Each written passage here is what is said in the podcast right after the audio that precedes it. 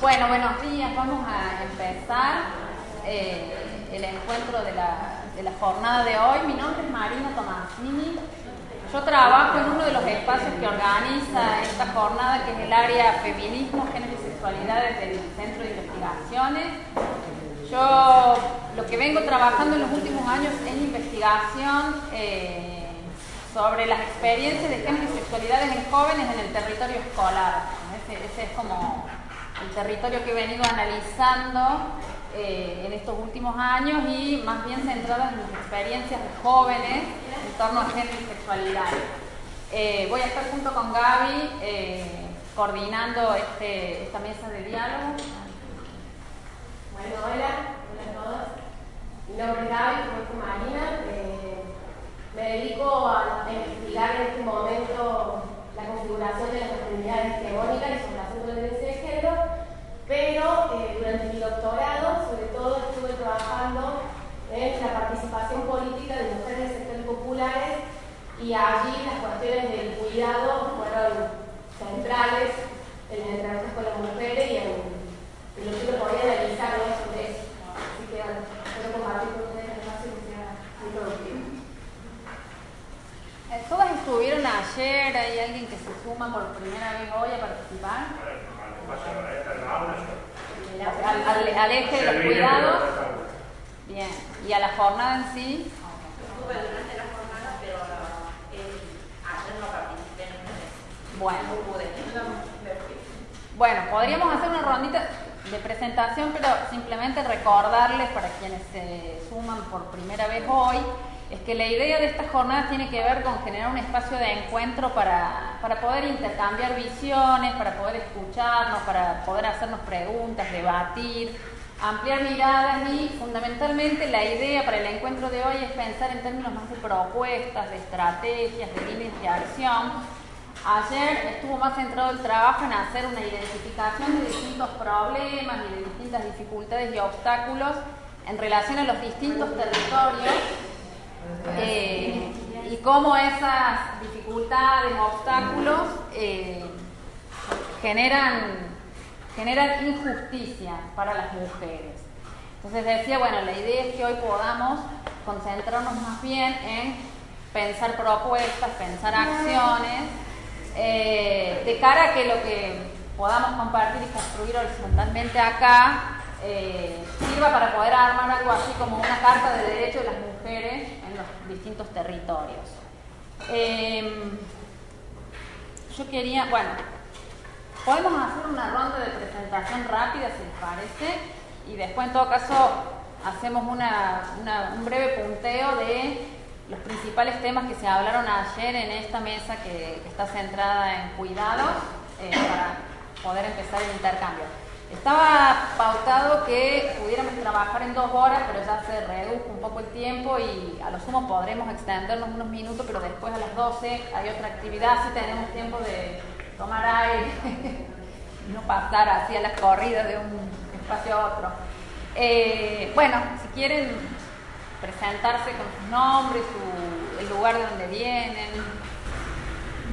Dale. Eh, bueno, yo soy Roxana Murúa yo trabajadora social, eh, me desempeño en el ámbito municipal, en una dirección que se llama la atención primaria de la salud. Eh, estoy en un barrio de la periferia, que es el barrio 9 de Julio. Está como a 13 kilómetros de acá del centro del bosque.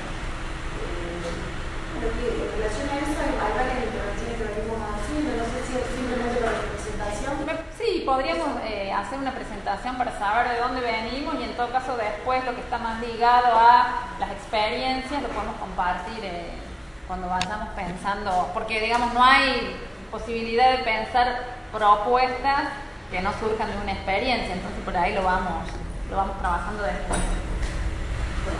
yo soy Sandra Bustamante, eh, trabajo también en la Dirección de Atención Primaria de Salud, que para alumnos de atención primaria en la ciudad de Córdoba, de un dispensario en la zona noreste de Córdoba que se llama La Floresta del Barrio. Está pegada a la localidad Marina, que aquí tenemos mucho que conocerán por la cuestión de Monsanto, del bloqueo de Monsanto. Bueno, trabajo con la perspectiva de género en la atención psicológica, intento ser una columna feminista, eh, en la parte clínica y también en lo comunitario. Eh, hoy por hoy no estoy con trabajo fuerte con mujeres, pero hace unos años atrás sí lo he estado. Eh, me he sentido un poco relegada por el mismo sistema predominantemente hegemónico, entonces bueno, asistencialista por lo tanto ha tenido algunas dificultades de choque con ellos. Eh, por eso hoy están bailando. Este,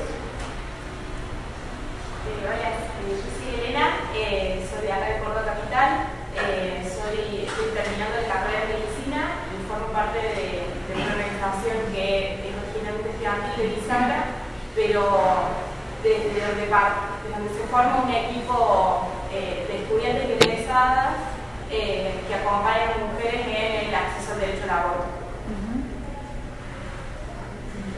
María, mi nombre es Eugenia Márquez, soy psicóloga, soy de Rosario, eh, trabajo en la Dirección Provincial de Justicia Penal Infantil, eh, lidero el equipo profesional del de, Instituto de Menores, donde están alojados jóvenes de 16 a 18 años, con causas penales, eh, están trabajando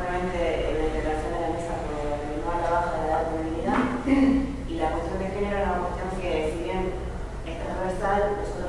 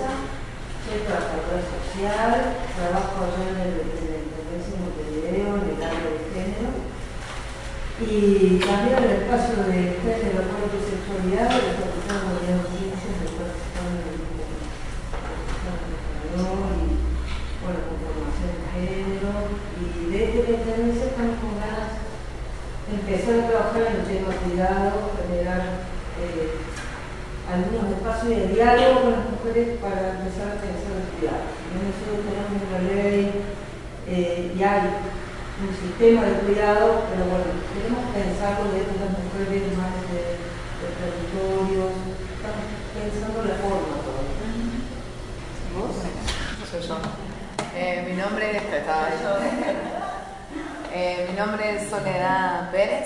Eh, estoy, integrando el equipo de SIGSA, de la Articulación Feminista Mercosur. También trabajo en Servipro eh, coordinando el espacio de mujeres dentro de, de Servipro y nada más.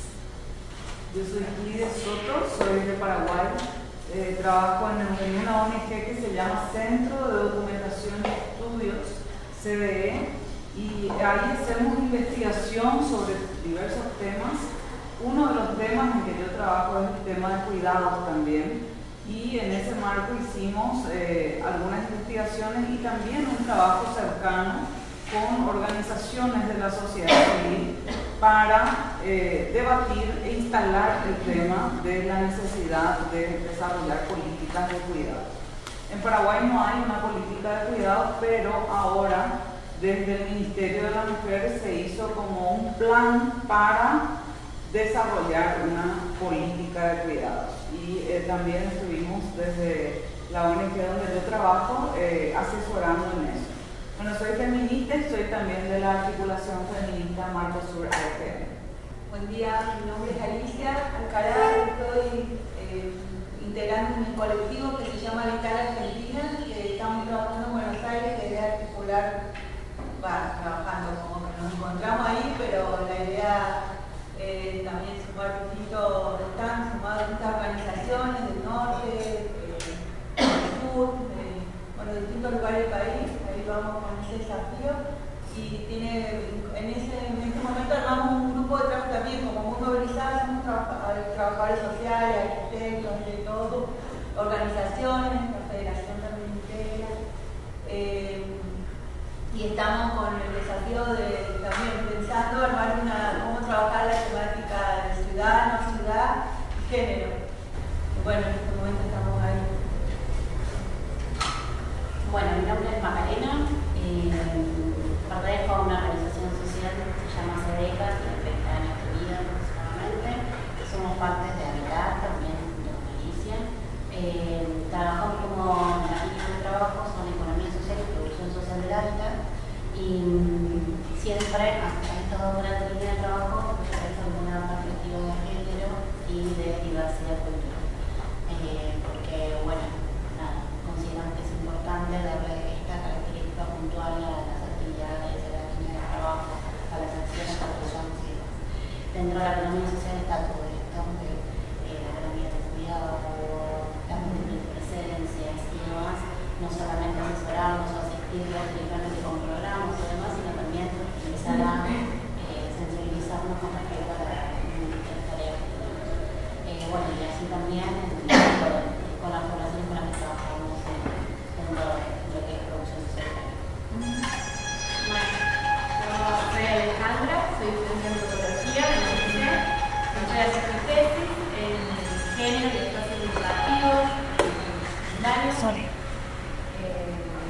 bueno, recientemente estoy en el programa de género, bueno, intentando conectar esto de la academia con el mundo real.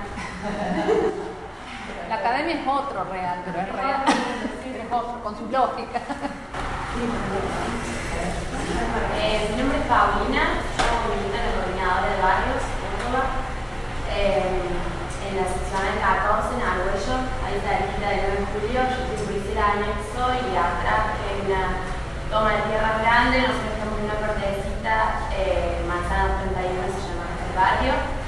Eh, y bueno, siempre estamos tratando de, tenemos un grupito de mujeres, hay que, en realidad la idea era venir todas, poder estar todas, pero la verdad es que la movilidad se nos complicó y no tenemos regreso, entonces fue como difícil poder venir, pero bueno, eh, nada, eh, estamos tratando de organizarnos desde estos espacios de lucha colectiva de la vivienda, de la manzana, y bueno, eso. Hola, mi nombre es Ileana, yo trabajo en el Poder Judicial, en un área que se llama Oficina de la Mujer, dentro de la Escuela de Capacitación. Y bueno, una de nuestras funciones es la sensibilización de los operadores judiciales de temáticas de género. Y además tenemos un curso que es sobre cuidado,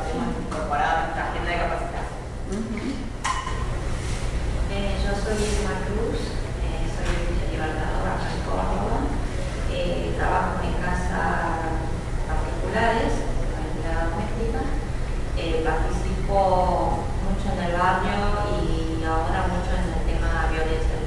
Uh -huh. bueno, también eh, presentado a ah, partir de ahí. Bueno, yo ayer no pude estar por, por cuestiones de trabajo, eh, pero la idea es eh, hacer un listado desorganizado de los temas que fueron surgiendo. En todo caso, estoy cometiendo algún error de interpretación, quienes estuvieron ayer acotan y, lo, construimos el punteo entre, entre todas. Eh, para, digo, volver a recordar que se estuvo trabajando ayer en este eje y a partir de allí empezar a pensar más en líneas de propuestas y de acciones. Se estuvo trabajando sobre las acciones de cuidado. Eh, y acá como fue muy importante la cuestión de la palabra en relación a pensar las acciones de cuidado. Aparecieron ideas como tomar la palabra, transmitir la sabiduría eh, y la importancia de eh, la expresión, de, que la expresión sea escuchada, de opinar y de visibilizar. Eh, otra de las cuestiones que, que salió tiene que ver con la incidencia desde y con las leyes, juego de cómo incidir en la legislación o eh, cómo trabajar desde la legislación. Apareció eh, la cuestión del paro de mujeres como una instancia de cuidarnos entre todas. ¿eh? otro de los tópicos que apareció es cómo poder ocupar los espacios donde las mujeres no seamos vistas como recursos, sino que se nos reconozca nuestra capacidad de decisión donde se advertía como mayor dificultad para poder participar de los espacios desde el lugar de toma de decisión, sino por ahí prevalece la idea de que somos el recurso en los territorios, en las organizaciones, para hacer distintos trabajos. Eh, otro, otro punto tiene que ver con el trabajar juntas en todos los niveles de los cuidados, en lo productivo, en lo reproductivo y en lo comunitario. Eh, me parece que esto también abre como a pensar que la complejidad de la idea de los cuidados y en todos los niveles en que siempre estamos haciendo trabajos de cuidado, ¿no? Eh, y que, eh, por ahí el trabajo de los cuidados no se agota en lo que está como eh, habitualmente visto como cuidar a los hijos, cuidar a la familia, sino que el trabajo de cuidado también se ejerce en distintos espacios, en los espacios laborales, el cuidado de las relaciones, el cuidado de los vínculos, como bueno, permite complejizar esa idea de, qué decimos cuando decimos cuidado eh, y cómo estamos involucradas las mujeres allí fundamentalmente. Después se habló sobre los, el, cuidado en relación a los recorridos, concretamente a los recorridos urbanos, ¿eh? por ahí una idea más ligada al cuidado del cuerpo, al cuidado de la integridad en relación a la disposición urbana, los medios de transporte. Se planteó una idea de que ante estos temas hay que pensar la subversión y que la, manera de pensar la subversión es pensar como una subversión feminista, en clave feminista. Eh, buenas. ¿qué tal? Eh, y yo decía que cuando cuando se hablaron de las acciones del cuidado, de la importancia de tomar la palabra, de expresar y visibilizar, eh, con el tema de visibilizar aparecen tres cuestiones también. Como el dejar de hacer las tareas de cuidado eh, que nos vienen casi como mandato cultural es un modo de visibilizar, porque muchas veces el trabajo de cuidado que hacemos las mujeres no se ve, se ve cuando dejamos de hacerlo. Entonces ese es un modo de visibilizar. Eh, se ve cuando dejamos de estar pendientes, digo, para no pensarlo solo en, el ámbito de la casa, en los distintos espacios, cuando dejamos de ser las que estamos siempre dispuestas a, llevar el matecito, cuando dejamos de hacer eso se ve, si no, no se ve, no se ve como trabajo Acá surgió el tema de las dificultades, eh, creo que esto estaba planteado más en, relación al mundo del trabajo y los sindicatos, de plantear la paridad en términos de salario, como, bueno, un nudo muy difícil de, de poder revertir. Eh, también apareció la idea de desarmar los espejismos, cuando a veces creemos que se hacen algunas mejoras en los barrios, eh, esto genera un espejismo de progreso, pero ¿qué, qué cosas siguen quedando omitidas bajo esa idea de que hemos progresado, de que el barrio está mejor. Y si esa idea de lo que es mejora barrial efectivamente tiene un impacto en términos de justicia para la vida de las mujeres en ese territorio. Eh, y en definitiva todos estos temas eh, arrojaron la pregunta de cómo cuidarnos, de cómo cuidar en contextos tan complejos. Esa es como la, síntesis que yo puedo recuperar, pero insisto, si hay otras cosas que, que, no, que no las he planteado del modo en que ustedes han discutido o que no están acá, pueden, pueden agregar para, para que podamos eso, pasar a, pensar en clave de estrategias, de acciones y plantear propuestas. Así que lo dejo abierto el intercambio por ahí, yo solo como sugerencia eh, diría que tratemos de que las intervenciones por ahí no sean excesivamente largas porque tenemos el tiempo ya reducido para que la palabra pueda circular eh, entre todas las personas que tengan algo para decir.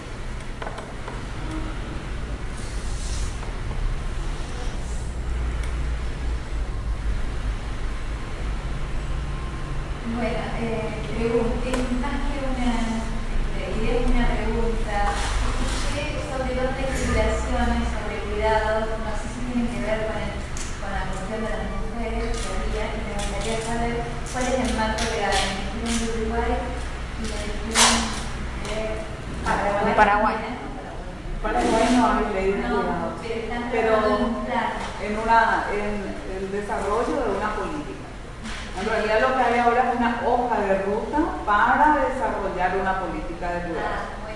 Quizás dentro de, esa, eh, de ese desarrollo exista una ley de cuidados. Es una posibilidad. Pero es algo muy inicial, está la hoja de ruta para desarrollar la política. ¿no?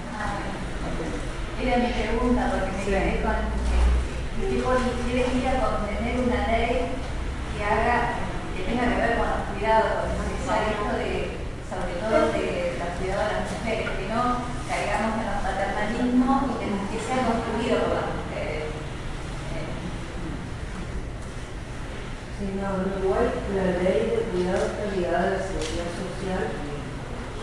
la verdad que no, no la manejo todo, estoy como voy tomando este tema ahora. No es por ahí que nosotros tenemos que trabajar desde la intendencia, eso como que circula por otro canal y lo que les permite a las personas, por ejemplo, que tienen un hijo con eh, dificultades especiales, un adulto mayor y demás, vos solicitás un cuidador o una cuidadora y el sistema te cubre una determinada cantidad de horas, ¿no? Según la situación, tu situación económica y demás.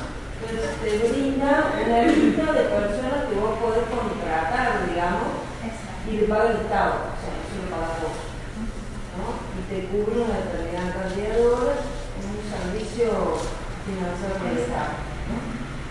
Y las personas, vos capaz que, bueno, vos conoces a alguien y decís, bueno, no, te quiero que curarse, o si fulano puede ir, presentarse, hacer el mini cursito que tienen de, de cuidados, ¿no? Y vos después decís, bueno, quiero que ella empezar a y el Estado le paga. Si vos prevés otras horas más, para acordar con esa persona y, su, el resto de su salario. Es como una ayuda que tiene una parte de capacitación, de formación y también tiene... No, y hacerse cargo de, las personas que necesitan ser cuidadas y no quieren que van a hacer las mujeres de la casa, ¿no? Claro, y por ahí no te da como el, tiempo, el dinero para, para cuidar.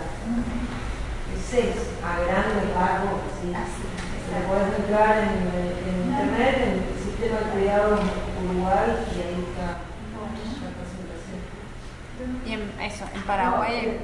No, en Paraguay no hay ley de cuidado, como les decía, pero con relación a, la, a las leyes de cuidado puede contemplar varias cuestiones, pero principalmente eh, bueno, uno el reconocimiento del cuidado como un derecho.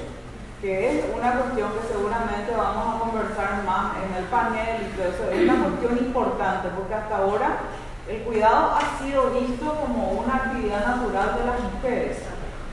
Sin embargo, es un servicio, es un servicio que es imprescindible. Entonces, en las leyes de cuidado se puede reconocer el cuidado como un derecho, lo que, lo que representa que cada persona tiene derecho a recibir cuidados en los momentos de su vida en que lo necesite y que el Estado tiene responsabilidades con relación a ese cuidado. Y en la ley se puede especificar cuáles son las responsabilidades del Estado en esta materia. O sea, ¿a qué está obligado? ¿Qué servicios tiene obligación de proveer el Estado? ¿Bajo qué condiciones? Y otras cuestiones que tienen que ver con las responsabilidades colectivas sobre el cuidado. ¿no? Eh, creo que eso es importante. En algunos lugares incluso las, eh, las políticas establecidas, o sea, los cursos de acción que el Estado dice esto vamos a hacer, se ratifican por vía de una política para que quede más establecido en el ordenamiento jurídico y no venga al próximo gobierno y haga volar todo, o sea, con, más, con tanta facilidad como, como sucede en nuestros países. Sí. Esto, esto que vos relatabas acá en Argentina también se daba en los barrios, hubo algunas capacitaciones en relación a cuidadores domiciliarios. Generalmente tenía que ver con que llegaban a personas de tercera edad, eh, más, vinculado a eso, eh, con algunas características. Ahora no, sería como un promotor de salud, pero eh, en alguna línea se preparaba a esas personas para podrían dar. Esto es un programa del Estado puntual, la, gente capa, se podía capacitar y cobrar alguna, una beca por esa capacitación. Y después te, te otorgarán la certificación. Pero me parece que tenía, yo me imagino otra cosa que era el cuidado, que el cuidado las mujeres. No me imagino en esa línea. Eh, cómo lo cuidamos en, en, en, el barrio, en los territorios, en, el grupo de mujeres, digo, eh, ¿qué, ¿qué, hacemos, qué estrategia nos damos las mujeres para cuidarnos? Me parece que por ahí eh, es más Sería como cómo cuidar a los que cuidan, cómo hacerlo. Sí, o sea, sí podría ser, pero digo, más allá de, de, de, de nosotras, de, género, más allá de situaciones de violencia que, que ahora atraviesan en, en los barrios, se establecen. ¿Qué podemos hacer? Yo creo que esta, cuestión de, de poder revisar eh, la sobrecarga que tenemos, cómo, cómo nos damos lugar a las mujeres, sería como un tiempo libre, un tiempo diferente, eh, para cuidar, el cuidado como también esa posibilidad de hacer otras cosas que tienen que ver con, con el placer, con el deseo. Eh, por ahí esa línea lo, lo, lo viene como pensando en el, grupo de mujeres, en el en un centro de salud, ¿no? Pero bueno, cortado. ¿Cómo hacemos para despegarnos de las maldades? Atraviesa todo, no solamente las mujeres con las que trabajamos, sino nosotros también mujeres, eh, otra calidad de honor, digo, cuatro o cinco trabajos, eh, ¿cómo hacemos? Digo, ¿cómo estudiamos? Uh -huh. eh, una de las cosas que hablábamos con otras compañeras, eh, los límites en relación al tiempo de nuestro trabajo. Nosotros pues, trabajamos 100 horas, eh, trabajamos en espacios, organizaciones y eh, los por ejemplo, el, el tema de el, la, la, comunicación, el, el WhatsApp, eh, pareciera que es como un trabajo invisible porque volvemos, regresamos y no cortamos. Seguimos trabajando constantemente. Y decíamos, esto, esto es invisible, y esto, fuera de los horarios, siete horas laborales, digo, que, nos el suerte en un, espacio laboral, y, y, todo ese trabajo que ocurre por fuera la invisibilización, ¿cómo ponemos límites? ¿Cómo nos ponemos límites pues a esto? Bueno, acá cortamos, porque acá vamos a casa, continuamos con el tarea de, de la casa y seguimos trabajando. Por esto nos preguntamos, hacemos, eh, ¿cómo hacemos? Seguimos trabajando con un uso simultáneo del tiempo, además. Ah, eh, eh, ¿cómo, ¿Cómo dividimos los tiempos? El tiempo es para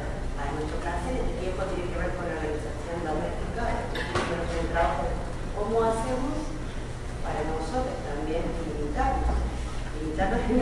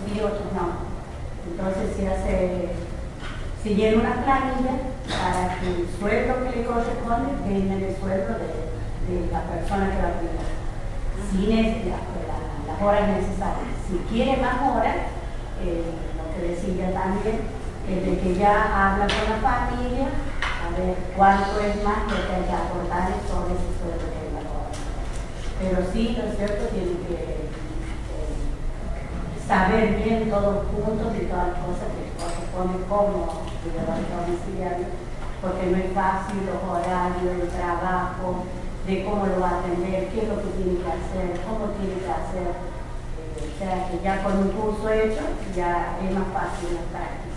Porque hay personas, ¿no? En el pueblo, por ejemplo, que, que se encargan de eso, que y lo buscan mira, lo puedes cuidar así en la noche o en el día, pero no es lo mismo con una persona que ya ha hecho su curso, que ya está práctica, que ya sabe lo que tiene que hacer. Eh, dio muy buen resultado eso, eh, ahora se está volviendo a dar, eh, es muy bueno para las personas grandes de edad, algunas de 40, 40 y o quizás que sea que tengan su, su viejito en la casa pero también está la otra que ella no puede. Por ejemplo, yo tengo mi madre que está muy enferma y yo como cuidadora yo, digo, yo no puedo hacerlo. No, tengo que buscar la otra persona para que lo haga, porque quizás yo no cumpla lo que debo cumplir en la casa eh, contratada pues, como yo estando en la casa. Pero es muy bueno. Una pregunta, en ese sentido, ¿el PAMI lo garantiza? Sí, Claro, sí, sin un costo extra, digamos. Claro, eso es un trámite que vos tenés que ir al y te dan las clases. Y ahora, ahora se está desmantelando, se está desmantelando. Sí, Sí, es una de las restricciones primera vez. Siempre y cuando vos estés de acuerdo Te digo, alguna persona que Allá las compañeras algo. Eh, yo a la compañera de Paraguay le quiero decir, informarnos de que nosotras acá tenemos una ley de la cual de los empleados de casas particulares que el de personas no es un servicio, es un derecho que tenemos como trabajadoras, somos trabajadoras, no somos un servicio, porque el servicio es el agua, el transporte, eso, nosotros no, no somos eso, somos trabajadoras, permiso, y hemos sido reconocidas hace tres años que salió la ley. Y, y dentro de nuestro nosotros tenemos la remuneración para personas que cuidan. Eh, las compañeras cuidan personas las cuales son quienes remuneran por las ocho horas de trabajo. ¿Entendés? O sea que como que me cayó un poco mal el, el tema servicio, porque no somos un servicio. No, no, no Somos me personas que, que persona. hacemos nuestro trabajo. Sí, es sí, un trabajo. compañera, no, desde luego. Bueno, yo servicio lo entiendo por otra cosa. Ya. No, no, no me refería a las personas, sino a, a organizar servicios, no a la persona que hace. Y el Estado, como decía Yo la estoy de acuerdo de campesina, eh, el Estado, el PAMI sí les paga por cuatro horas las personas de que eso lo, lo toma el gobierno pagándole cuatro horas de trabajo a las personas que necesitan cuidados y las cuales no pueden pagar. Es otra cosa aparte que tiene eh, distinta a la. Yo pensaba en términos, bueno, que la compañera decía esto de, un reconocimiento del Estado de la necesidad de cuidado y que de hacerse cargo de eso. Lo pensaba en las políticas públicas insistentes, por ejemplo en Santa Fe hay programas de acompañamiento personalizado, de acompañamiento terapéutico, acompañamiento juvenil, y la mayoría en situaciones de absoluta precariedad laboral. Digo, por eso pensaba también en términos de cuidado del trabajador. ¿En qué lugar queda eso como un derecho a querer acceder ciudadano, pero después el Estado como política eh, paupérrimas o eh, reconociendo el déficit de las políticas públicas existentes, eh, trae estas soluciones en un sentido paliativa, si quieren, en términos de programa, yo decía como política. Eh, eh, bueno, cuando pensaba el cuidado también lo pensaba en esa dimensión. A mí me convocó la cuestión del cuidado porque trabajo en una institución donde la mayoría somos mujeres, eh, que trabajamos en contacto directo con los jóvenes eh, detenidos, presos, eh, que como decía Priscila, no son un estereotipo joven, digamos, son jóvenes de barrios populares. Eh, y bueno, la mayoría de los que estamos hablando de esto son mujeres.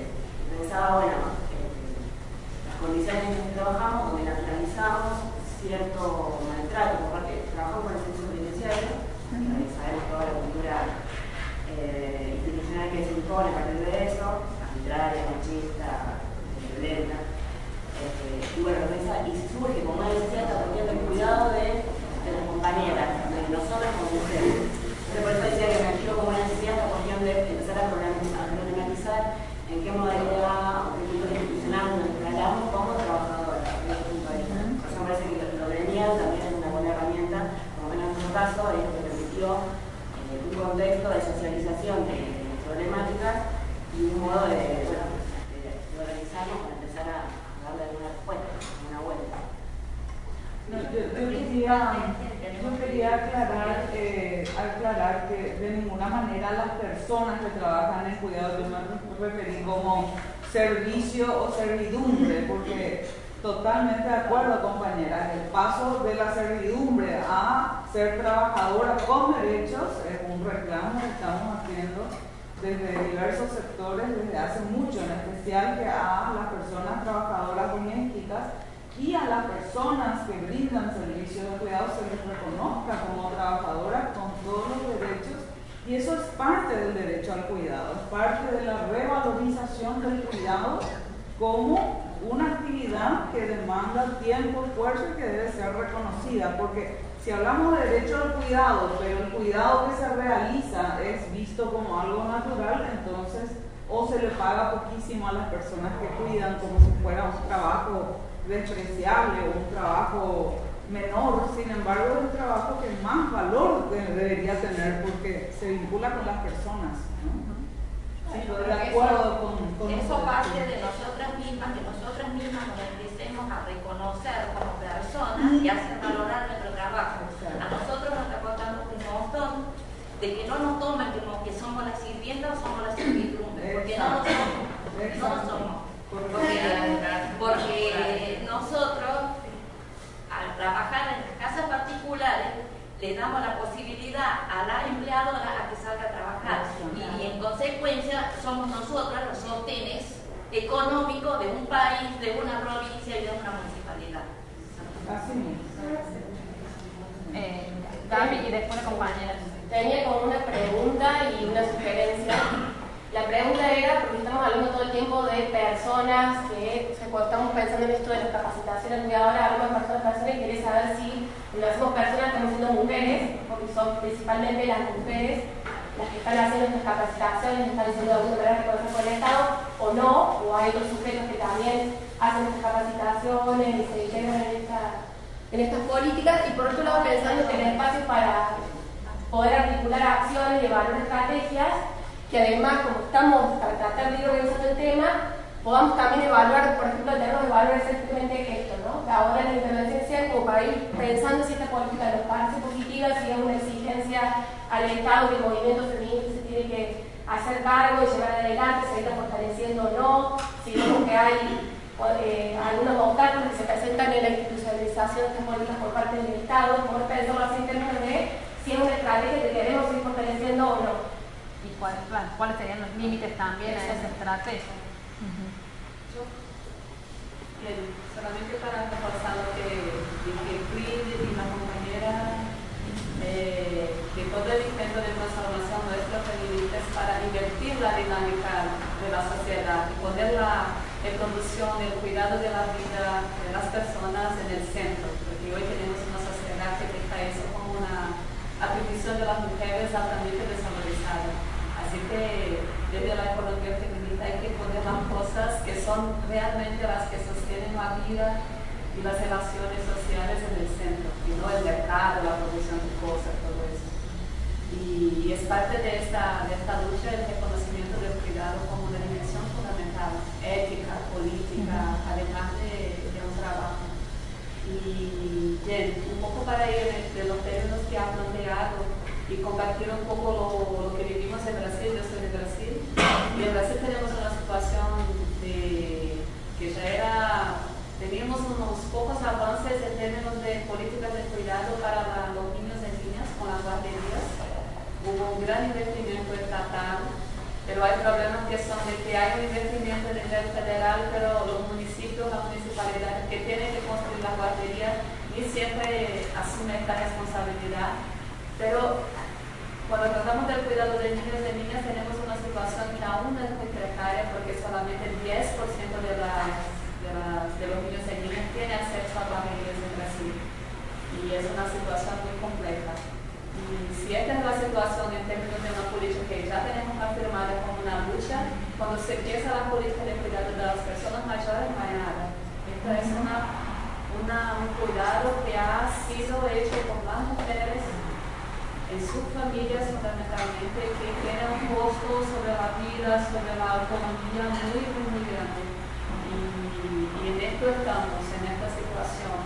Eh, y con el contexto de golpe que vivimos, la, perspectiva es de que se quede todo desestructurado y todo este cuidado va a volver para las mujeres, para las familias. En esto estamos, en un proceso de mayor refamiliarización de los cuidados y es una expresión muy fuerte de, lo, que, vivimos, hoy. Pero yo quería plantear que, sin embargo, es súper importante pensar estrategias y de acción en términos de políticas de cuidado frente al Estado, los servicios que puedan eh, estructurar una, una, infraestructura de cuidado para que esto no salga del tiempo de nuestra vida. Pero también es importante mirar y tener una estrategia de acción, de confronto, de denuncia, desde lo que hablamos ayer en el taller de, la mañana de ayer, que tiene que ver con el confronto con el patriarcado mismo en las relaciones cotidianas, porque si hay el cuidado de las personas que son dependientes, también hay el cuidado de personas adultas, autónomas, hombres, que también pesa sobre nosotros. Así que también esta dimensión del conflicto cotidiano, de los cuidados de los independientes del mundo que está sobre nuestras espaldas, no hay que perder de vista. Y este es un riesgo de que se quede invisible. Así que hay que mirar hasta el Estado, pero también hay que mirar hasta nuestras relaciones de confronto con el patriarcado en el cotidiano. Y desde esta perspectiva yo quería poner un poco la experiencia que he compartido con un grupo de reflexión que hemos armado en Recife con unas amigas que somos lesbianas y tenemos vivido lesbianas que estamos como que cerca de los 40, así con padres y madres ya viejos y viejas. Y hemos compartido una cosa que tiene que ver con esta relación entre la heterosexualidad compulsoria y la división sexual del trabajo, porque es como si nosotros no fuéramos nunca mayores, si nunca tuviéramos una vida, porque no estamos en una relación heterosexual, un casamiento, con si no tienes hijos y hijas, entonces estás libre para cuidar de tus padres y tus madres, no importa tus proyectos de vida. Así que es una cosa muy pesada, muy dramática, muy injusta. A veces tenemos familias de ocho hijos e hijas, pero son las hijas que se ven como solteras, libres, que son nosotras las lesbianas las que tienen la mayor obligación de cuidar. Y eso es una cosa que ha pasado, hemos hecho este grupo de reflexión que yo creo que es una experiencia también a, recuperar como parte de una estrategia que tiene que ver con fortalecernos a nosotras mismas y a reflexionar sobre qué es esta experiencia hoy en este momento del mundo del capitalismo, del patriarcado, cómo es vivir eso, liberalismo y fortalecernos nosotros para enfrentar el cotidiano.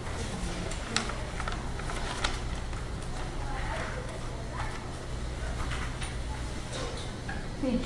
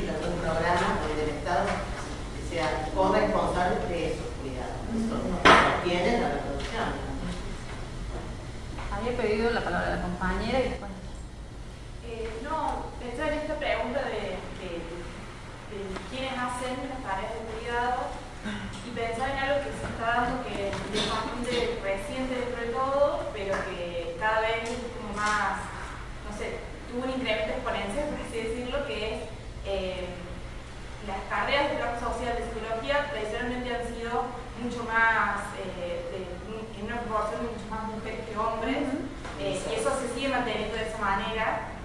Particularmente hoy en medicina, la, la, la manera en la que se feminizó el ingreso a la carrera ha sido increíble. En pocos años, la gran mayoría de las, de las personas que egresen de las carreras de medicina van a, ser, van a seguir siendo mujeres. Y lo que nos pasa también es que hace muy poco que no era así, entonces quienes están por encima nuestro, quienes, quienes están como jefe de servicio, es un servicio como son dos servicios que son predominantemente de, varones, eh, o particularmente no solamente de, varones, sino con una lógica muy machista. Bueno, una lógica muy, muy hegemónica y muy machista también porque hace muy poco que, que tuvimos como una evolución importante. Eh, y esto también, bueno, se estudia no solamente aquí en Argentina, sino en otros lugares del mundo, que, las tareas de cuidado, aún la medicina, salvando algunas especialidades que todavía quedan, la cirugía y la traumatología, que siguen siendo como las más eh, intervencionistas y menos asociadas a esto, al trato humano, por lo menos como se piensan hoy en día esas especialidades, eh, sí están, están siendo muy así. Entonces es como una cuestión muy fuerte la de incorporarse en un sistema que tiene una lógica machista siendo predominantemente mujeres. Allá la acompaña. Sí, yo eh, pensaba en esto cuando hablaban de estrategias, en el tema de, eh, de trabajar, eh, digamos, planes estratégicos en, en relación a las intervenciones territoriales con las mujeres, para poder eh, para poder pensar, porque yo, digamos, escucho, por ejemplo, es o, o, las mujeres o el Estado, las mujeres o el Estado. Me parece que estamos buscando afuera la cuestión de responsabilizar a los hombres, por sí. ejemplo, en la, en la, cuestión del cuidado. Este, porque eh, esta, esta, esta que estamos, por lo menos lo que yo estoy escuchando que circula acá, es solamente o las mujeres, si las mujeres se corren, tienen que estar en el Estado. Y a mí me da la impresión de que si estamos hablando del cotidiano, tenemos que incluir el trabajo con las mujeres, pero también con respecto a que los hombres se responsabilicen, de las, por ejemplo, en este caso, de las tareas de cuidado. Eh, por ejemplo, el cuidado de familiares, el cuidado de los niños, o sea, porque si no es o la mujer o el Estado, y estamos dejando afuera quien justamente está sosteniendo esta lógica machista de que sean las mujeres quienes cuiden o en todo caso el Estado. Me parece que las estrategias, sobre todo territoriales, me, me da la impresión de que tendrían que hablar ese tipo de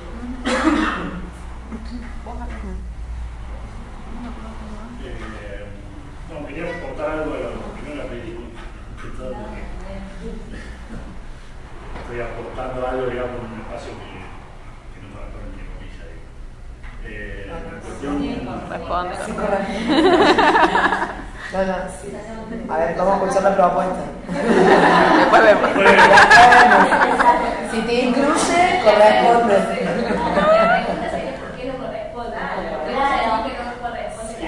eh, por la que tenemos nosotros, a veces esta, discusión tiene que ver con el género, como que no opinar. No, no. Es una discusión que, que, yo tengo con la secretaria de género y con otra compañera, la que yo creo que sí, pero bueno, es la diferencia que yo por eso no voy a. Pero la cuestión, quería aportar a la, porque saltó la cuestión de Quería preguntar cuántas compañías acá están sindicalizadas. Ah. Porque obviamente una mitad más o menos. Sabes que hay muchas compañías que están estudiando todavía, aunque el centro privado también es una, una forma de agremiación estudiantil la, cuestión es obviamente el patriarcal, el machismo, uh es extremadamente, creo que ser el espacio político más fuerte, incluso más que la política partidaria, uh -huh. eh, o el Estado, o el gobierno, eh, eh, por suerte pertenezco a la Asociación de Trabajadores del Estado, soy de la Central de Trabajadores Autónomos, somos los que venimos, digamos, abriendo otros espacios, porque bueno, antes una particularidad como Leno, que no conoce, se, se van a dar cuenta que es un espacio eh, otra dimensión, otra participación, asamblea en el primer espacio de discusión eh, y no el secretario general haya visto como el hombre o la mujer de todo. Pero así todo cuesta. En, el, en Asociación Forestal no tenemos muchos secretarios generales provinciales, creo que una sola. Eh, y seccionales donde hay 700 y pico de seccionales, creo que el 10% son, son compañías trabajadoras. Lo que pasa por uno de la sección Rosario, que tenemos una compañera compartimos, eh, es que se la señala a veces, ah, le falta Lorena, Lorena Almirón, hoy es secretaria de Junta, llegamos a secretaria de Junta, dice, no, le falta la compañera. Para, parece, parece que le falta la compañera que fue la que afilió más asistentes escolares, o casualidad son mujeres, asistentes escolares lo que serían las porterantes, la fecha más asistentes escolares, fueron las que más votaron, o sea, sin asistente escolar no habíamos la seccional, eh, hizo una organización, hay tres dando vuelta, hay tres compañeras que son asistentes escolares que trabajan con Lorena, que están acá participando también. Eh, son, digamos, un espacio que la mina generó prácticamente sola de abajo con dos tres compañeras. Pero mira. Y, y entonces digo, bueno, ¿qué le falta? Claramente ha demostrado el compañero que es secretario general, el sector de su trabajo no, no, lo, sostiene, digamos, eso no, la verdad que nosotros no lo representa, lo cual marca una diferencia contundente, digamos. Eh, entonces la discusión que obviamente atraviesa todas las discusiones, es la discusión del patriarcado en todos los sectores, es esencial, por eso me parece que hay que remarcarlo, remarcarlo. Y los espacios de las reuniones de, de mujeres eh, son fundamentales, fundamentalmente en los sindicatos. Por eso pregunté cuántas compañeras estaban sindicalizadas, porque arrimarse a esos espacios, empezar a hacer fuerza en esos espacios, con reuniones así como esta, son fundamentales para que dejen de tomar si no le falta, porque cuando hay compañeras organizadas, 200, hay más de 500, hay 6.000 afiliados en todos los estamentos provinciales en una provincia en Rosario, de los cuales 500 son asistentes escolares, o sea, representan un montón, y no fue casualidad, o no fue porque son muchas mujeres, porque las compañeras hicieron laburo suficiente para que se pasen. Muchas compañeras que eran de UPCN, que eran lo más cotidiano, lo más normal, se pasan a un sindicato como este, y eso lo hicieron compañeros trabajando, eso, por eso digo que es fundamental la, la sindicalización, fundamental en los espacios del sindicato que, que se buscan a la podazo, como decía ayer una compañera, eh, esos espacios se buscan a la podazo porque en lugares de hombres más todavía, pero es fundamental que participen los sindicatos, que discuten esos espacios para poder eh, empezar a correr esa brecha de, de, machismo.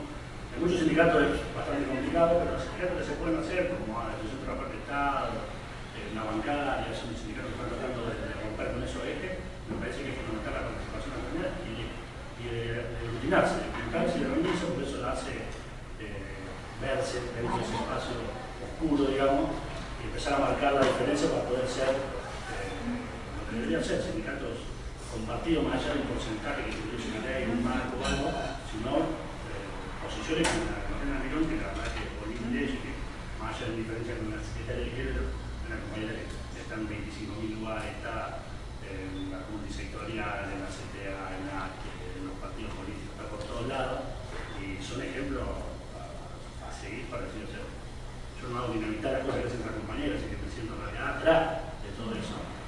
Justamente me parece que son espacios que, que, hay que, que hay que hacerlo visibilizar y con reuniones como esta me parece que son espacios fundamentales. Uh -huh. Habían pedido la palabra la compañera, Sole y después no la compañera. Sí, mira, ahí va más o menos lo que pensaba el hermano acá el compañero, de que yo creo que nosotras mismas tenemos que empezar a reconocer como mujeres que podemos, porque justamente somos las que más espacio ocupamos en la vida social hacemos, estamos en los sindicatos, estamos en la cooperativa de la escuela, estamos en la lucha en los barrios para conseguir la luz, el agua, todo eso, y, estamos cediendo espacio. ¿Por qué cedemos espacio? Siempre se lo estamos dando al hombre, entonces tenemos que dejar de ser un poco machistas nosotras como mujeres y reconocernos que nosotros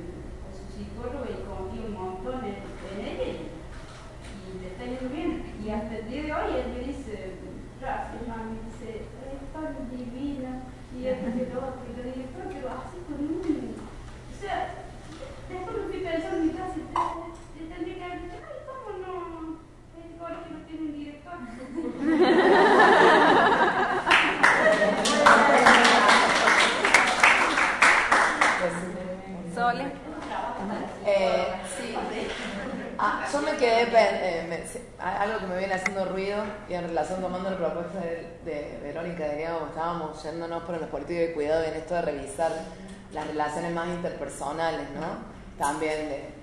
Y hay algo que me viene haciendo ruido mucho de... Eh, cuando pensamos las estrategias o cuando empezamos a intercambiar, cómo nos volvemos a recargar nosotras en querer hacer las transformaciones.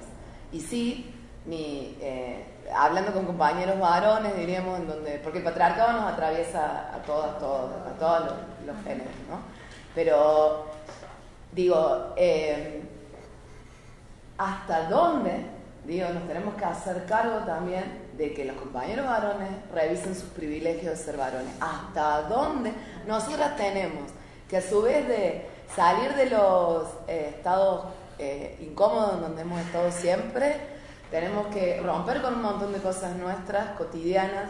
Tenemos que, el patriarcado ha hecho que las mujeres eh, no nos reconozcamos como otra par, sino que seamos competencia entre nosotras.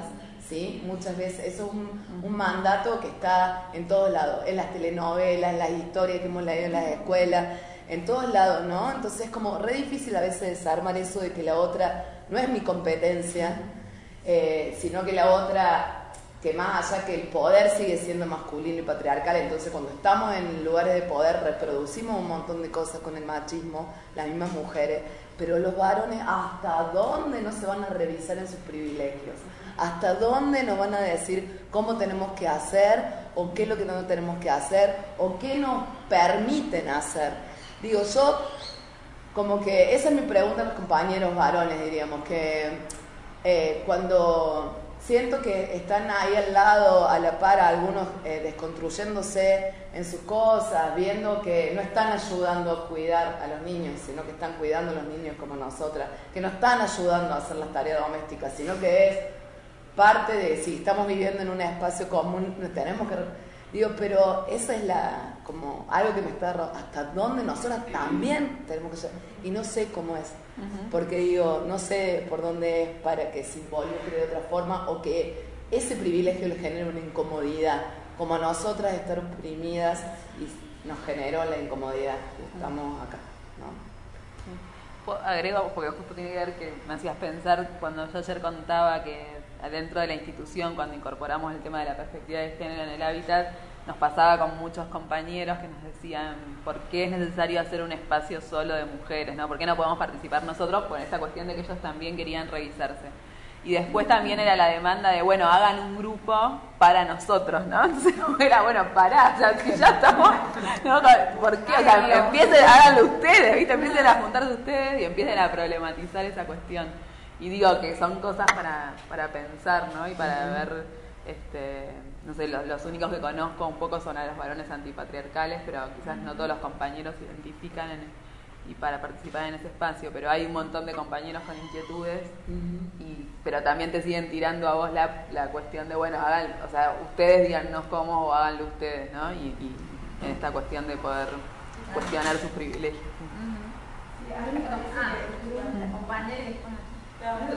Solo quería decir que eh, lo que es importante es que los sindicatos se revisen.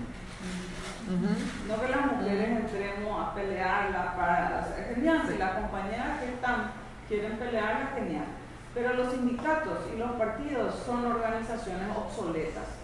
Ya no convocan a nadie, ya sinceramente mucha gente no confía en ellos porque son organizaciones que se han preocupado de sostener privilegios y no muchas veces de encerrar a dirigencias que excluyen a los demás.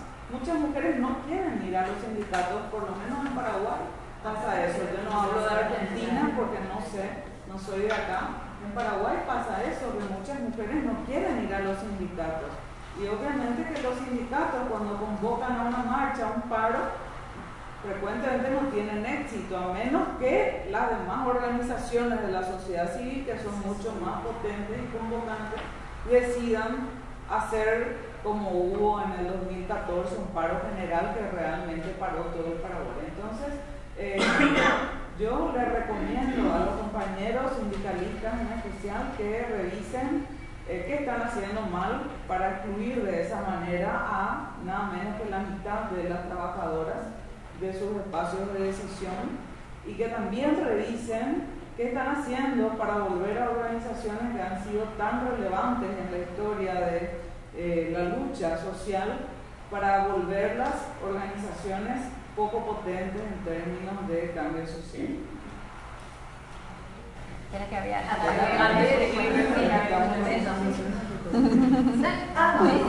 Yo escuchaba a la compañera y hay una cuestión que me, me, me da vuelta fundamentalmente porque yo participo dentro de una estructura política y dentro de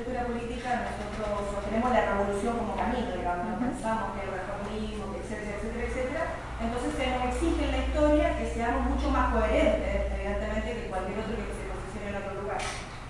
Pero me causaba mucha curiosidad y, y evidentemente mucha impotencia, porque los compañeros de izquierda, no, voy a, no me voy a meter en otro rancho porque cada uno debe revisar sus prácticas, no a ser claro lo que me corresponde hacerme cargo, ¿no? Porque uno milita ahí y cree todavía que efectivamente ese es el camino. Entonces pensaba que los compañeros nuestros, cuando aparece una Micaela, cuando aparecen las compañeras descuartizadas, quemadas arriba, sin dientes, etcétera, etcétera, etcétera, los golpes, hay una eh, facilidad para hablar del conflicto sirio, por ejemplo, de lo que está sucediendo, de la masacre, la cantidad de niños desperdigados por el suelo, la manera en que los gobiernos eh, destruyen a las mujeres, y Trump además presenta a la mujer objeto al lado, y además eh, te, te, te, planta un muro, y además, y además, y son capaces de hablar de conflictos internacionales, inclusive podrían hablar de conflictos interplanetarios, pero cuando hay que revisar para adentro, aparece esto de que no hay ni uno que diga, yo, Juan Pérez, eh, no permito, no permitiré, ni voy a dejar que exista en este mundo un sujeto machista que vaya en contra de otra mujer, o en contra de mi compañera, o en contra de la idea de que las compañeras tenemos una relación porque nosotros no podemos transformar el mundo de otra manera sino en el marco de la igualdad, y la igualdad justa, no la igualdad de la explotación. Yo no quiero parecerme un hombre para ser un explotado, yo quiero que la explotación desaparezca, que los medios de producción no sigan llenando los bolsillos de otros para que nosotros sigamos siendo eternamente pobres y carenciados. Pero hay una capacidad de sentarse en los grandes discursos y en las pequeñas cosas que efectivamente pueden transformar lo cotidiano, ahí no nos metemos porque nos metemos en un lío grande. Y me parece que la labor de los que militamos dentro de estos espacios es tratar de estar todo el tiempo poniéndoselo ahí como la gran contradicción. ¿Qué transformación va a hacerse en tu casa y en tu vida y en el partido ahorita vos? Yo no quiero parecer a vos, no quiero gritar, no quiero pegar papá, no quiero cagar a piñeta a nadie. No, no, no quiero ser igual a vos, quiero que esto se transforme. Y me parece que justamente cuando uno piensa hacia atrás, porque esto no tiene que ver con 50 los últimos 100 años, los últimos 100 años se pueden escribir inclusive. Cuando vos piensas en Grecia, cuando vos piensas que les quemaban vivas porque eran brujas, eran tan dañinas que eran brujas, y cuando piensas que estos son 3.600 años de historia, claro que va a costar remover. Pero si no lo removemos, se replica por 3.600 años más, total, sí, total, sabemos. Y esa es la pregunta que uno se hace dentro de la estructura patriarcal. Y me parece que esto, estos espacios invitan a pensarlo así también. Yo me quedé pensando más o menos parecido a Soledad de ayer, ¿no? Después de la charla de Rita, en esto si somos nosotras quienes tenemos que acompañar a los hombres a encontrar una nueva forma de, de masculinidad, de virilidad y demás.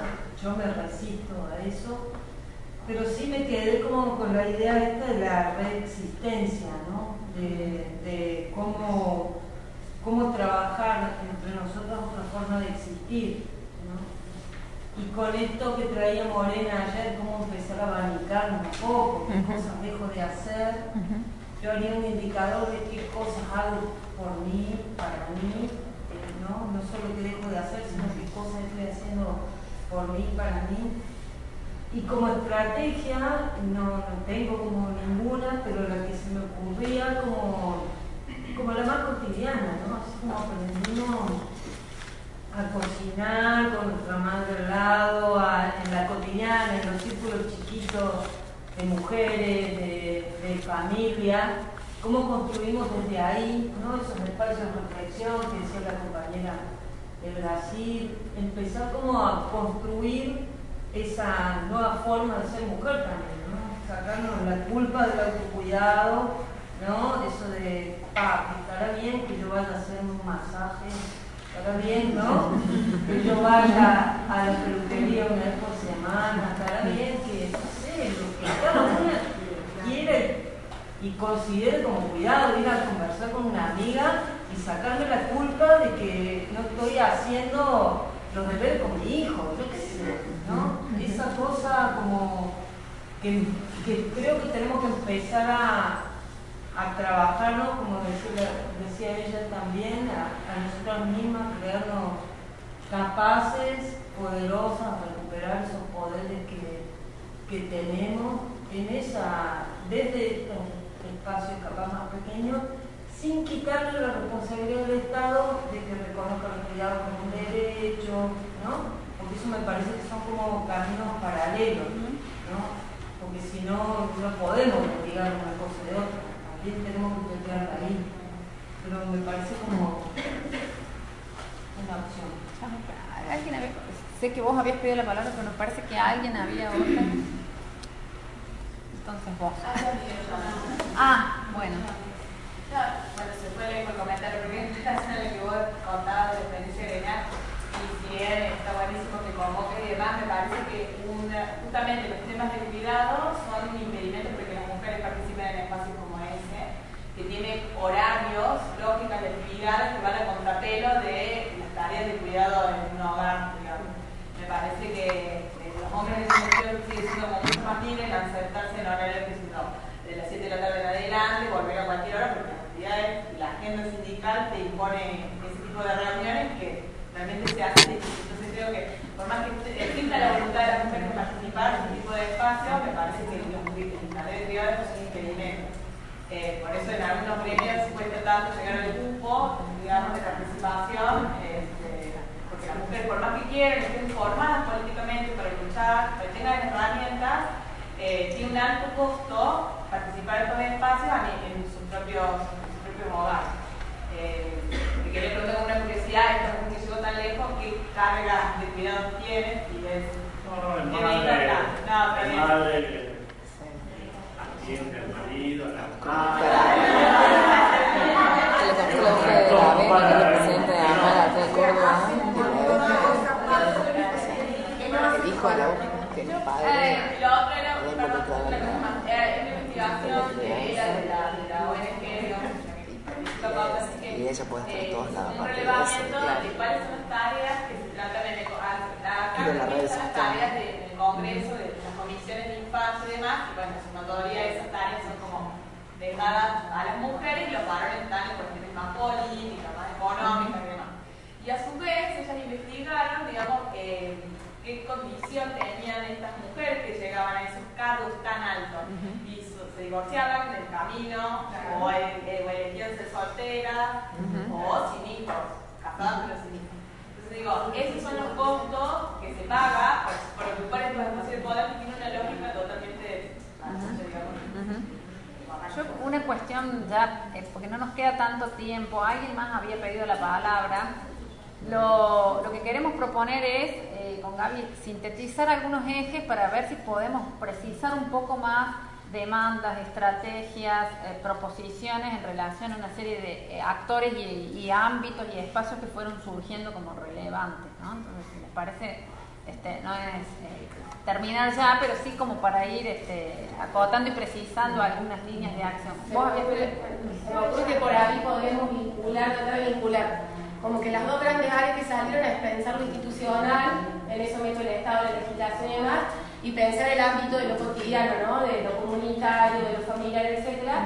Y en eso también el rol de los varones, sobre todo con el tema de los privilegios y demás, por ejemplo, podemos pensar cómo vincular esto con el tema de este tipo de, propuestas donde se capacita cuidadores. Yo, por ejemplo, me acordé de discusiones que salen si, eh, además de la discriminación positiva, por ejemplo, los sindicatos pedir paridad 50-50 en las listas, de los partidos, todos los ámbitos, ¿Cómo pensamos esto? Porque está la discusión de si abrimos estos espacios y exigimos que haya cupo para varones, que se formen cuidadores, porque de alguna manera eso también eh, está deconstruyendo imaginarios de quiénes son los cuidadores y las cuidadoras, pero también la discusión es si hacer eso le quita trabajo a las mujeres en un lugar donde hay feminización de la pobreza, en un contexto donde el acceso al agua se dificulta, y estos son espacios también de reconocimiento para las mujeres y de acceso al ingreso monetario concretamente. Por ahí pensando en ser clave, poder ir buscando por ahí para empezar a sacar algunas acciones o propuestas concretas, capaz que lo abrimos todavía, pero para pensar algo, una manera de vincular estos dos ámbitos, ¿no? el institucional y el cotidiano. Estaba ya. Pues sobre cotidiano, apenas para decir algo sobre este verdad, a mí me parece que, y es mi concepción, lo que cambia es poder el conflicto. No es así hacer un trabajo más de convencimiento para que se le No, yo no creo en esta visión, porque no es, para mí las relaciones no son relaciones de privilegios, de que uno se quita a mano de sus privilegios, no, son relaciones de poder. Así que hay beneficios concretos. Entonces hay que poner el conflicto y para poner el conflicto hay que fortalecer a nosotros. Así que yo pienso como la compañera que una estrategia fundamental siempre va a ser la autoorganización fortalecida de las mujeres. Desde los espacios más pequeños para, para debatir la culpa, que es un poderoso, como es poderoso la culpa, y también eh, desde los movimientos, desde la autoorganización, por ejemplo, de los espacios de movimiento para, para poner el conflicto, porque lo que cambia es el conflicto, es el confronto. No es que uno se va a desconstruir ahora porque está convencido. Yo no pienso que es así. Yo pienso que es, por ejemplo, lo que hablamos ayer del poderoso, la poderosa estrategia que es no hacer. No hacer. ¿Cómo es poderoso en cuanto a libertad de, de quien no hace? ¿Cómo de quien que es beneficiado todos los días por lo que nosotros hacemos, se ve sin más cosas. Esto me parece que son, son formas muy concretas que, ponen la cuestión de lo interpersonal, pero desde una perspectiva de conflicto con el poder, desde una perspectiva de organización de nosotras para confrontarse con, con, lo, que, con lo que está ahí. Así, solamente para poner esa perspectiva eh, en el marco, porque cuando ponemos el interpersonal no necesariamente estamos poniendo asumir una tarea más de convencimiento. Esta es una visión, pero hay una otra visión que es autoorganización para poner el conflicto, es el conflicto que cambia. Sí, eh, un día, pensando en, esto de lo cotidiano y de, eh, de la organización política y también cómo eso nos condiciona eh, en lo que pensamos nosotras. Eh, particularmente nosotros como organización y nosotras tuvimos un, un, una, como un punto muy problematizador, muy conflictivo hacia dentro de la organización, que fue un caso de violencia de género entre una pareja dentro de las organizaciones políticas también están muy atravesadas por relaciones personales, amorosas, entre, eh, entre las personas están, más allá de las relaciones de amistad que también están, también mucho. Eh, entonces, a partir de ese caso y con toda una, una revolución hacia adentro de, discusión y de, eh, por ahí meternos en, eh, justamente pensando que se sentía de esa manera, meternos en la intimidad de, eh, pero también, bueno, también cómo se manoseaba esa, la, la, la, relación y el vínculo entre esas dos personas, desde la opinión como muy personal, a veces sin saber, no, no, no habiendo hablado, porque es difícil manejar todavía esas situaciones en el seno de una organización. Eh, si decidimos, tomamos como la, manera de poder abordar, por un lado, esa situación sí, como más, eh, con, una cuestión como mucho más profesional, desde un, un espacio como mucho más lejano, pero como organización política sí revisarnos.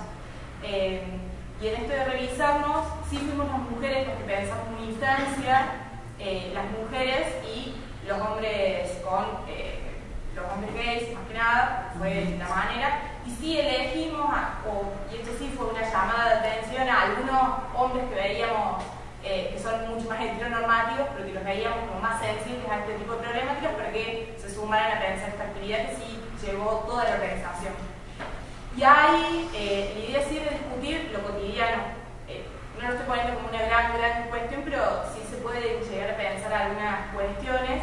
Y en esto, por ejemplo, salían cosas como quién cuida el centro de estudiantes, quién está en la mesita, quién se hace cargo de llevar los materiales de tal lado tal lado.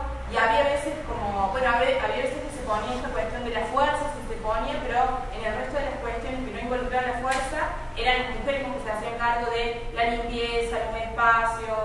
Eh, y fue una propuesta de, discusión. A raíz de eso, y en torno al, primer encuentro de, de no, al, encuentro de varones multiparatones aquí en Córdoba, algunos hombres desearon por sí solos empezar a juntarse.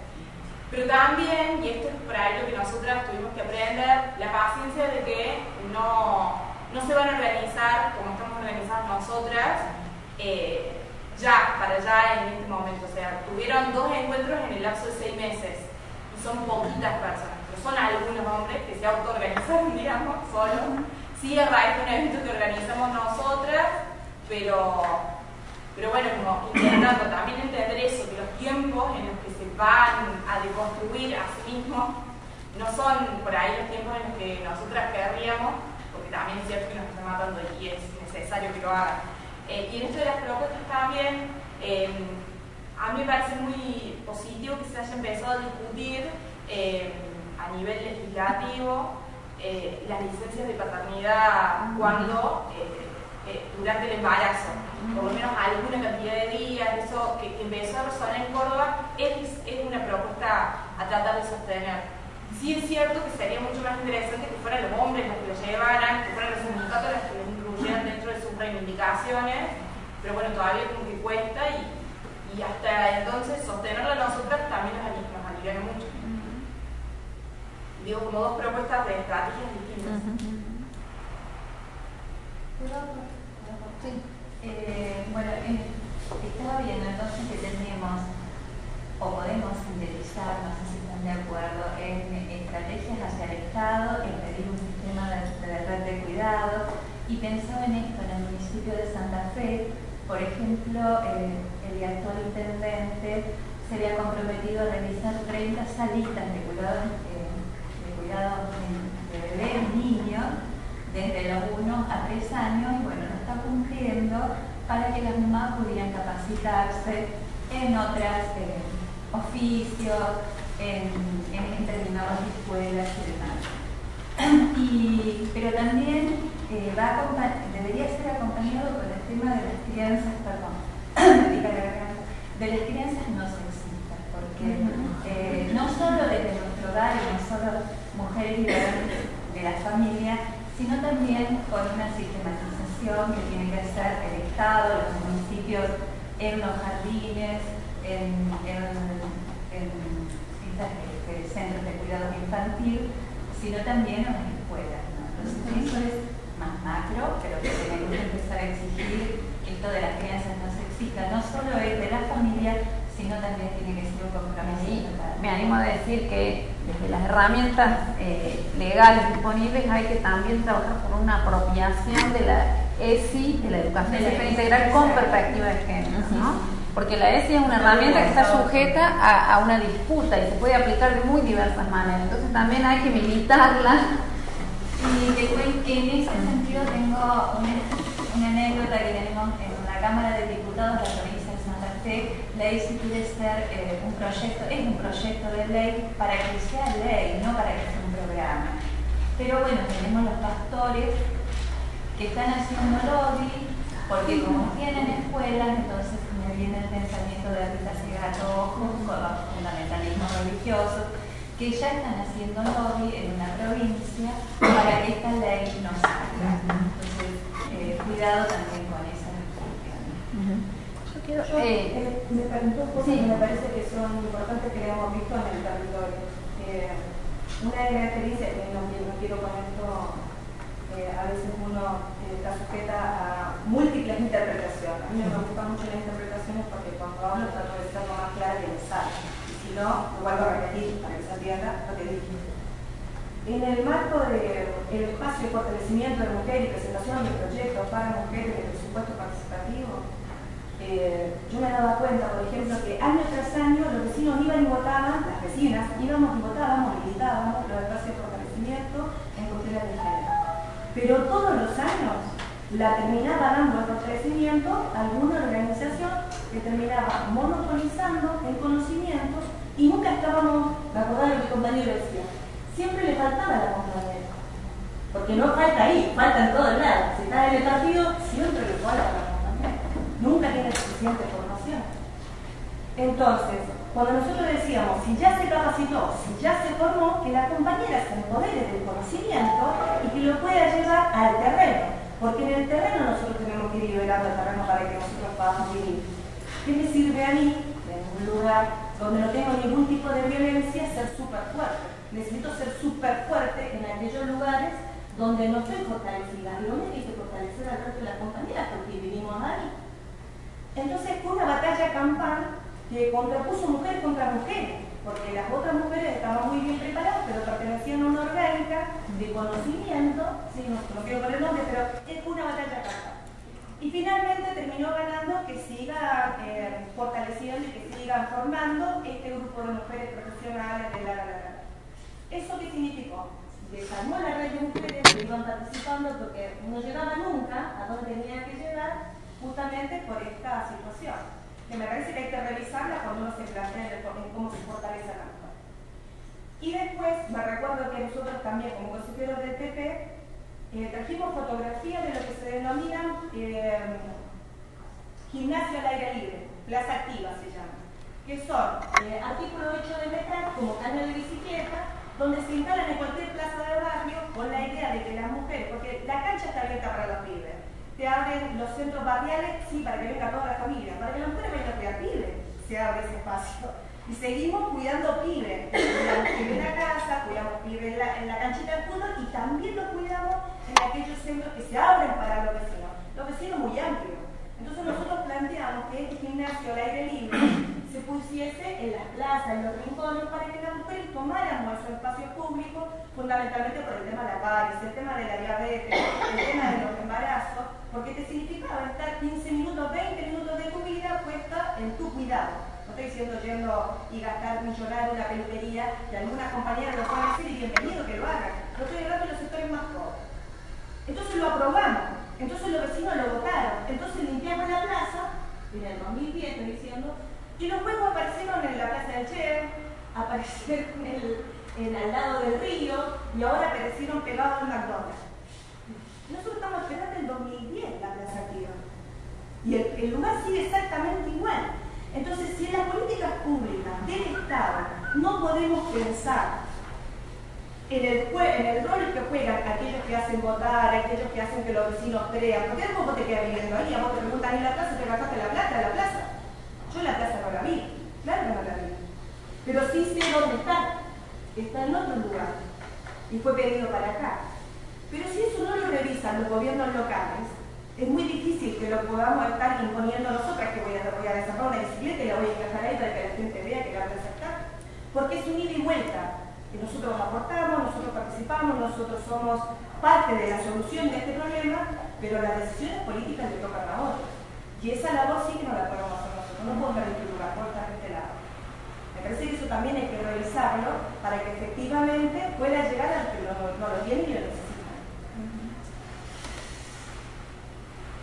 Antes que lo que intenté decir también, eh, que, que, comparto ahí con la compañera, esta disputa, venimos viendo ahí claramente, hay una disputa de esa, cuestión de privilegio que nosotros tenemos, que cualquiera que pueda llegar a tener una cuestión de privilegio, aunque a veces no la quiera, es difícil que encima, hombres y mujeres. Eh, por eso digo que tiene que ser una disputa, por eso digo que tiene, hay que entrar al sindicato, porque antes, por ejemplo, 70% de las afiliadas son mujeres sea que tranquilamente podrían ocupar el 70% del espacio de poder, y no lo están.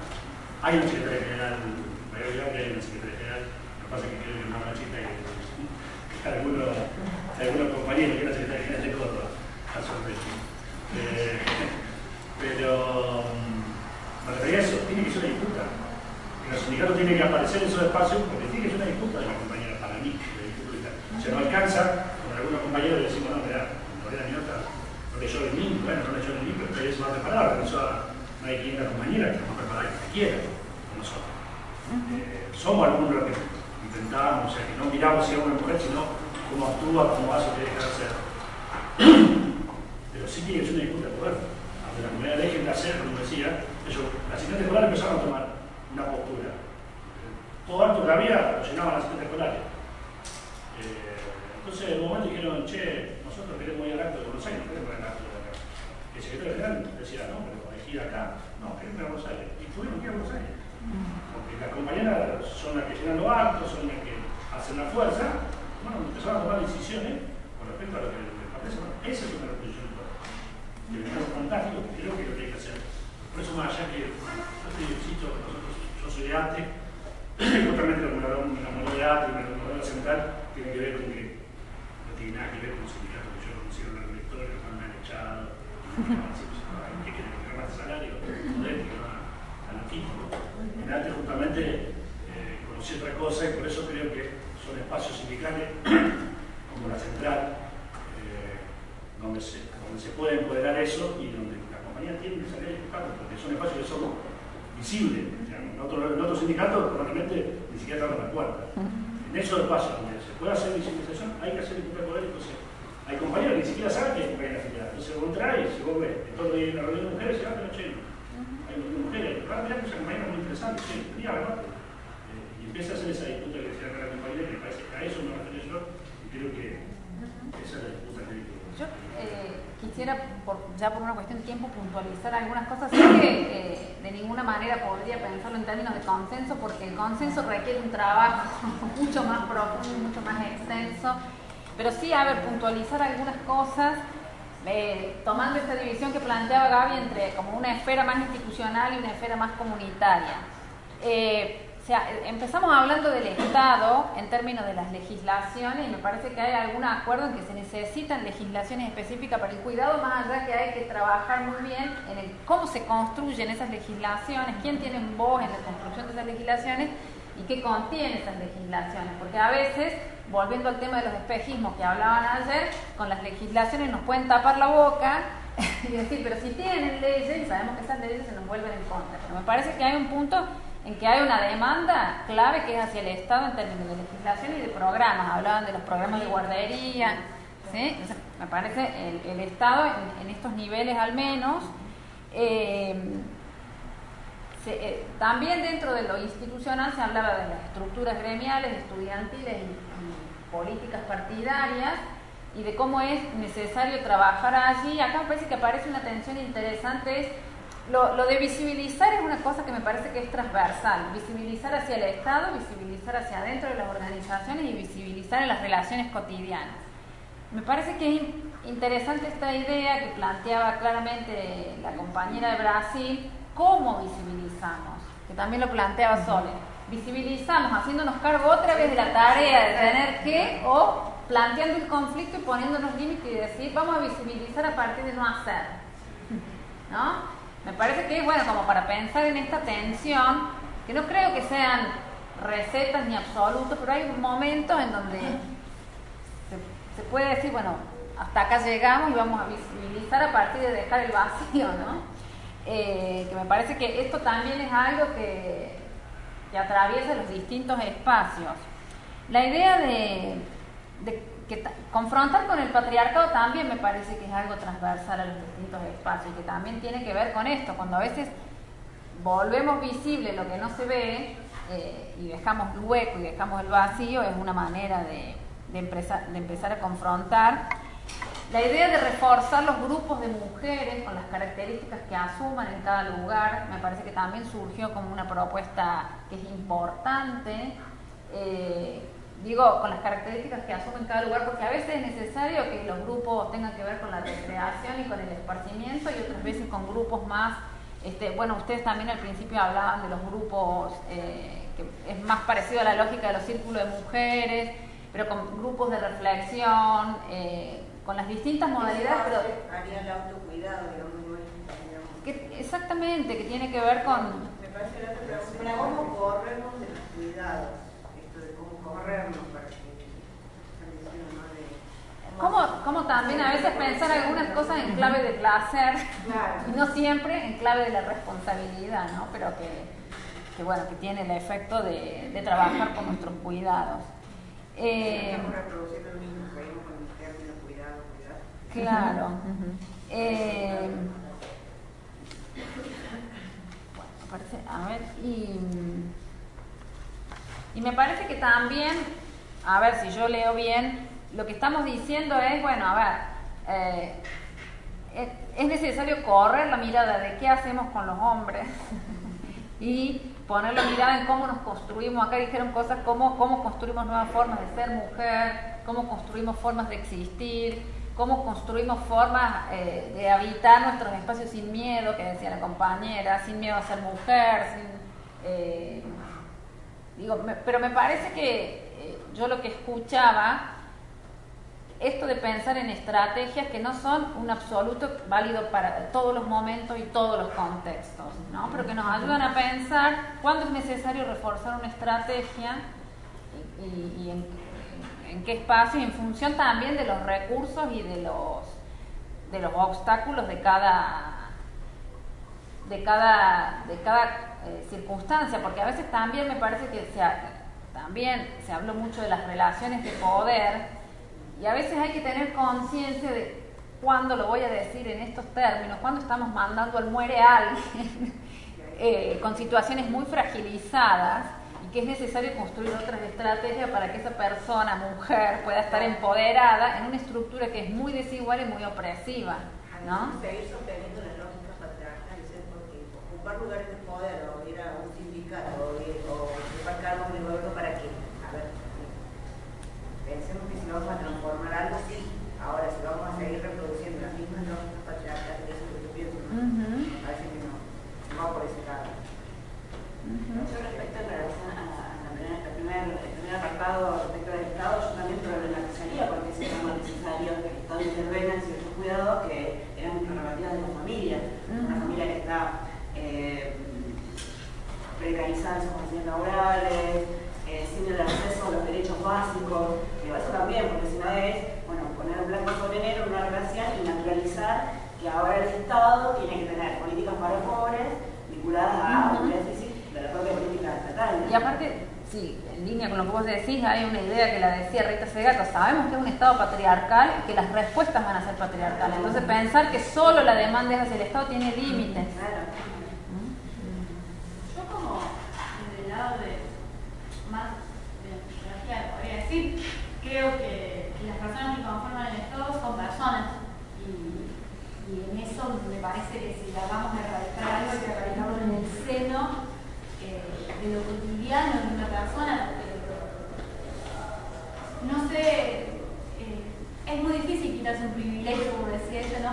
¿Qué hacen los hombres para quitarse los privilegios? Yo pregunto, eh, ¿qué tan comprometidos estamos nosotros con movimientos campesinos o con cuestiones que están mucho menos privilegiadas eh, que ante la, cual nosotras somos privilegiadas, ¿no? Me parece que estoy pensando muy voz alta, ¿no? Pero que eh, el patriarcado y el machismo es una cuestión eh, que nos subyace mucho a las mujeres y que no es que somos machistas o feministas, sino que nuestras acciones, por ejemplo, el que decía la compañera, ¿por qué me da culpa ir a una peluquería? ¿Por qué me da culpa hacer un masaje? Eh, y capaz que, que, en otros aspectos no soy tan machista como en este de, no, bueno, pobre, yo lo cuido a los chicos, yo lo llevo a los chicos a todos lados, como que eh, me parece que, que el erradicar estaría en las prácticas sociales que hacemos todos los días y que si vamos a criar, porque toca criar los hijos, que no, no me parece, ¿no? Poder criar desde una lógica diferente, ¿no? Con esto de, de la crianza estructurada y poder empezar a incluir y, como decía la compañera, no tener tanto miedo, sino eh, empezar a vivir eh, ser mujer desde, otro, desde otra perspectiva, ¿no? De, una igualdad completa, cotidiana. Estaba pensando también que me parece que eh, pensar en las desigualdades que afectan a las mujeres, desigualdades que son estructurales, eh, me parece que trajeron temas muy interesantes de pensar que a su vez las mujeres dentro de esa estructura de desigualdad estamos en posiciones diferentes. Cuando la compañera planteaba la cuestión del empleo doméstico, es una relación entre mujeres que reproduce desigualdades. Y cuando la compañera planteaba cómo hay un imaginario de que la mujer soltera, de que la mujer lesbiana es la que se tiene que hacer cargo del cuidado, también es la reproducción de desigualdades entre mujeres, que me parece que hay que pensar estos dos planos, ¿no? Las desigualdades estructurales que nos atraviesan como mujeres, pero hay que mirarlo desde, con una óptica de clase, con una óptica también, porque el patriarcado no es eh, al margen de las estructuras coloniales, de racialización, de clase, y ahí se dan situaciones particulares, por eso yo insistía mucho en que está bueno tener como criterios generales en términos estratégicos, pero después hay que ver cómo los ponemos a jugar en cada contexto según cómo se van tramando las desigualdades.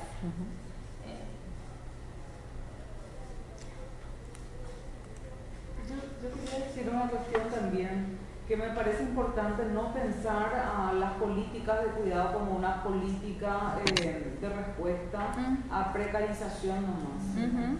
O sea, pensar en el derecho al cuidado es eh, pensar también en políticas universales.